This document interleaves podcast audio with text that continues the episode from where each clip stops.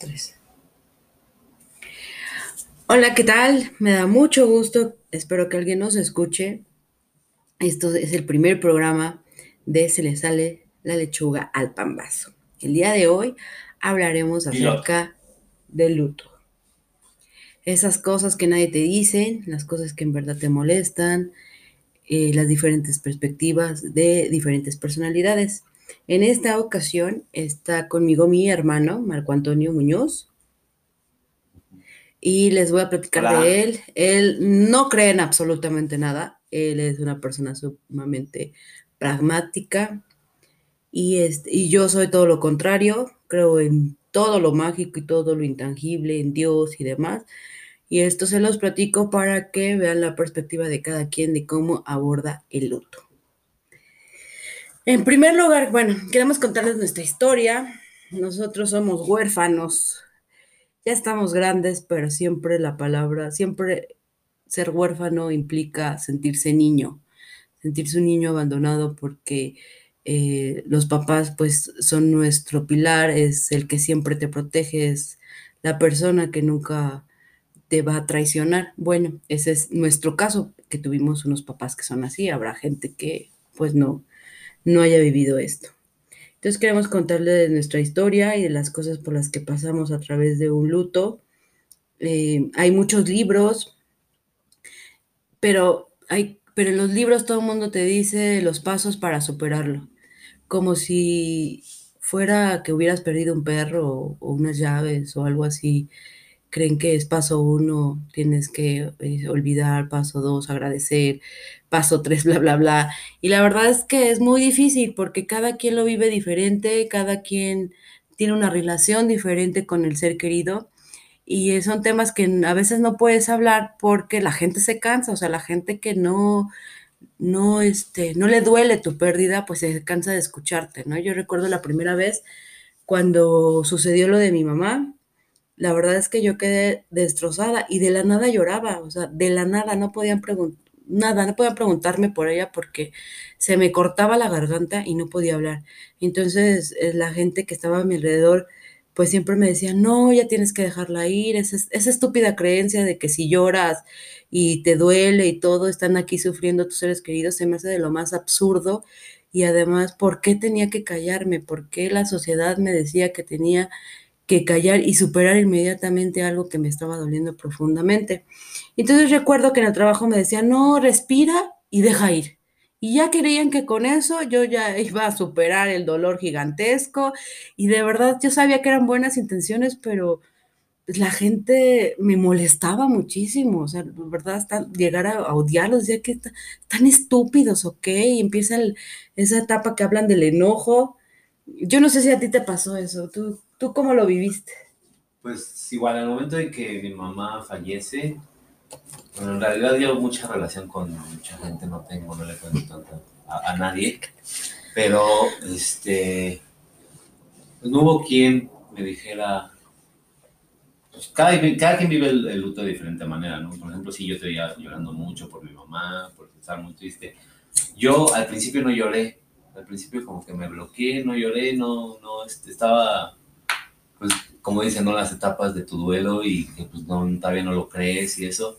Lo que sí nadie te dice es que muchas veces no, no las etapas del duelo no van a ser en el orden que te dicen. A veces te las brincas, a veces te, te avientas desde la primera etapa a la tercera. O sea, a veces regresas. A veces regresas. No, no, hay, no hay una forma, no hay una ciencia que te diga porque cada persona siente y, y, y sufre diferente.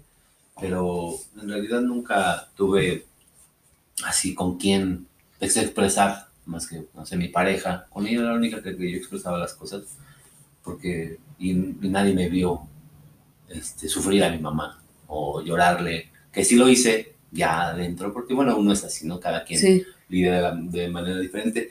Y no, no, no se me salían las lágrimas de repente en la calle, así de la nada. Lo que sí me pasó es que yo antes de, de, que fallecieran mis padres, yo no tenía, no, no, no, no me sensibilizaba por nada yo era una persona más fría de lo que soy ahora.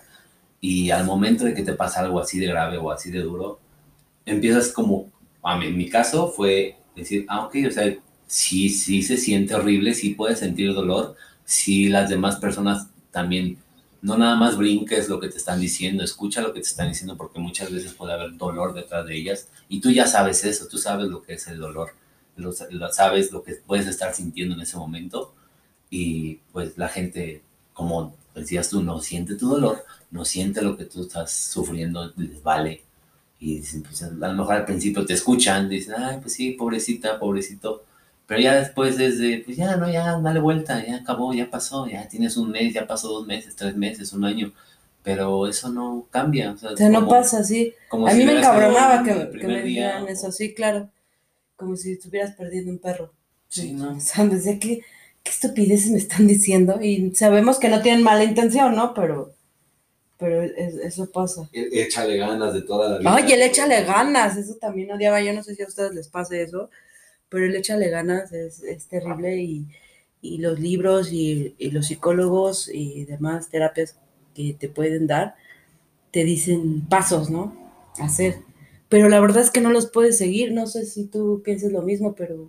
Sí, no, no hay pasos a seguir. Además, algo que puedes tú, bueno, nosotros podemos experimentar y también las personas que nos están escuchando que también hayan perdido a sus dos padres, es de, no los dos padres te duelen de la misma manera, así como decían los papás, ay, no, a los dos los, quiero porque que todo el mundo sabemos que eso es mentira. Al igual cuando tus padres mueren, no los dos, a los dos te duelen, te duelen igual. Mi mamá me dolió muchísimo, pero yo creo que me ha dolido más la muerte de mi papá. Y a mí fue al contrario, yo recuerdo, de verdad, con mi mamá yo sentí que me moría. Yo no, ya no quería yo, ya no le veía finales, yo no le veía chiste o sea, yo me morí con ella en, ese momento. Y con mi papá es diferente. Y eso que mi papá era mi adoración, o sea, eh, la relación que yo tenía con mi papá era muy cercana, siempre fui la niña de papá, la princesa de papá, el que resolvía todo, el que me llevaba, tengo ya 30 mil años y, este, y aún así hace unos meses todavía él me llevaba al trabajo. Entonces, este, pero la, muerte de mi papá me dolió menos que la de mi mamá. Entonces, por eso decimos que, pues, como consejo que de lo que hemos pasado, yo les puedo decir que acercarse a todo lo que ustedes crean que les va a ayudar, de terapias, de libros y demás, pero no juzgarse si no lo resuelves en ese momento, porque cada quien tiene sus tiempos. Claro. Y no porque lo hagas de alguna manera o no lo llores, quiere decir que estás sufriendo menos o que no lo quisiste lo suficiente. Nadie tiene por qué juzgar eso. Sí. ese... Todas las personas siempre van a tener una opinión, siempre somos de esa manera. Todos van a decir, no, es que, ¿por qué?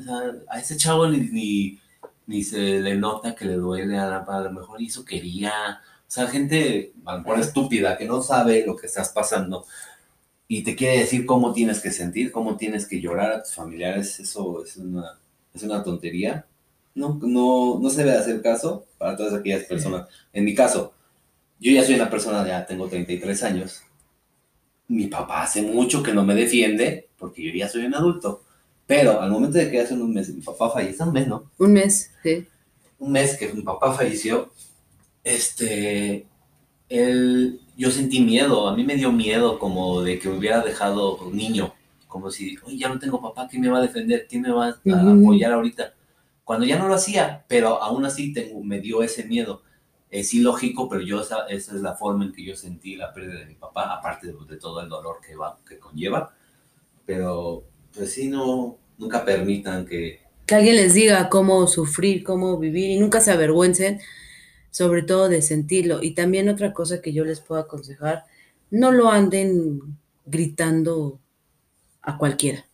Yo creo que ese tipo de dolor y ese tipo de sentimientos debe de ser para personas de sumamente, de suma confianza, ¿no? Sí. Porque andarlo diciendo a todos nada más da pie a que te den opiniones que no te van a nutrir, que no te van a ayudar a procesar el duelo. Además, otro de los temas que yo quería tratar es la cuestión de género. Los duelos para las mujeres en esta sociedad creo que son mucho más sencillos porque a la mujer se le permite caer, sufrir, se supone que siente más. Pero ¿cómo lo vive un hombre?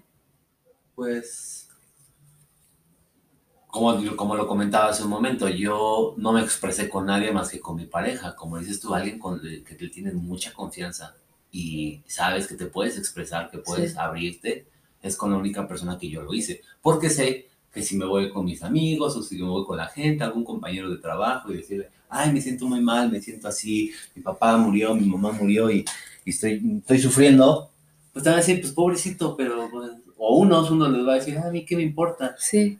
Sí, porque hay gente que diga, ah, ah se incomoda, ¿no? Además. Y algo que se deben de dejar muy en claro todos es de si en tu dolor tú notas que a la persona que le estás contando le molesta tu dolor, le aburre tu dolor, cualquier cosa que no sea, que uno sienta unos que no sea empatía, exacto. no es la persona con la que tienes que, mm, que tener el vínculo, tener una, una amistad o acercarte a, a es, es, alguien que debes dejar ir de tu vida.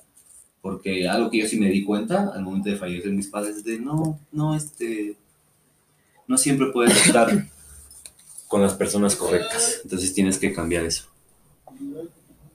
Y este, pues no sé, qué les quieras seguir comentando al respecto. Bueno, pues también les quería, sí, eh, eso de, del género, no sé, a los hombres cómo viven su, su duelo, pero es muy diferente a cómo las mujeres lo vivimos. Incluso en, este, en esta situación, todos hablan, me hablan a mí, cómo estoy, qué, me, qué necesito, qué me hace falta. Y me preguntan por mi hermano, ¿no? Me preguntan y lo mandan a saludar y todo, pero la sociedad se, se um, enfoca en proteger, en protegerme, en quererme escuchar. Y creo que sí es por calidad de ser eh, mujer, eh, como, como te permiten ser vulnerable. Entonces yo considero que cuando eres mujer es mucho más sencillo pasar las etapas de duelo que un hombre. Un hombre se tiene que a veces hacerse el fuerte. Entonces, bueno, son mil cosas. Eh, vamos a tener otro capítulo, pero también queremos decirle que es sumamente importante que el dolor no lo escondan, nunca se callen, porque conozco personas muy cercanas que callaron su dolor y a la vuelta a la esquina, al cabo de los años, se enfermaron muchísimo, porque el dolor enferma.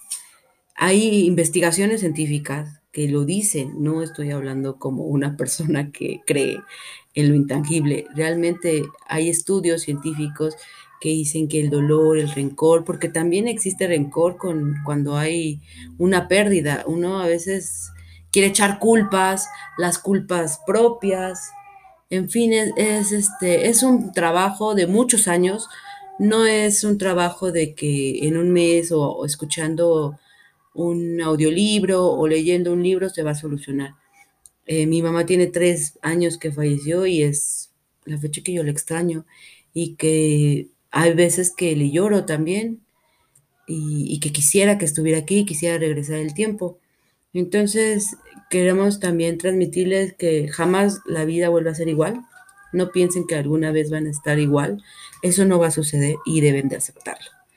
Aprendes a vivir con el dolor y con esa falta, ¿no? Y, por ejemplo, hay fechas importantes como el Día de las Madres, el Día del Padre, los domingos familiares, ¿no? En este caso, pues de repente ves que, pues los primos, los amigos están en su casa, con la familia, comiendo, haciendo alguna actividad, y tú ya no tienes eso. El día de la madre. El, primer día de, las madres. El primer cumpleaños, la primera Navidad. El primer cumpleaños es muy doloroso, es...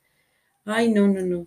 Yo creo que del, del, Día de las Madres apenas este 2020 fue que más o menos la pasé bien porque todos estaban en pandemia y encerrados, entonces nadie iba a celebrar a sus mamás y entonces egoístamente dije, ay, qué bueno, porque, porque era un sufrir, no sé qué tiene esa fecha, pero era un sufrir el, el saber que yo no celebraba el Día de las Madres. Y bueno, este es, este, queremos sus opiniones, qué tema les gustaría tratar, si quieren contarnos algún caso, que lo digamos en el segundo episodio, para tratarlo, eh, alguna duda o quieren simplemente contarnos su historia porque necesitan hacerlo, pues aquí en, en este programa de, de, Se le sale la lechuga al pambazo, que aún no, No sabemos de qué va a tratar, esperemos que trate de todo. De varios temas. De varios temas y este, lo que ustedes quieran comentar. Les mando un abrazo y esperando que alguien nos escuche y le haya servido lo que tengamos que decir. Cuídense mucho, un abrazo y siempre expresen, expresen todo ese dolor que, que puedan llegar a sentir en caso de los que llevan una pérdida y los que no, las personas que no han perdido a nadie, que afortunados y tengan un poco de empatía, nada más hacia los demás. Cuiden mucho sus palabras para, para los que sí han perdido a alguien, por favor, porque lo que menos necesitamos es que nos molesten. Una o no, o sea, no tienen por qué seguir reglas de nadie, pero yo creo que sean unos humanos decentes. Sí. Y eso es lo único que, que se puede pedir a cualquier persona. Y bueno, yo soy Marco Muñoz, cuídense mucho, esto fue Se les sale la chuca al pambazo. Próximamente estará Araceli Tarratz con unos temas súper interesantes que se va a anexar a este programa. Y ahorita no pudo estar con nosotros, pero próximamente va a estar aquí. Yo soy Tania Muñoz. Marco Muñoz, cuídense mucho. Un beso, un abrazo, buena vibra, sean buenos seres humanos. Adiós.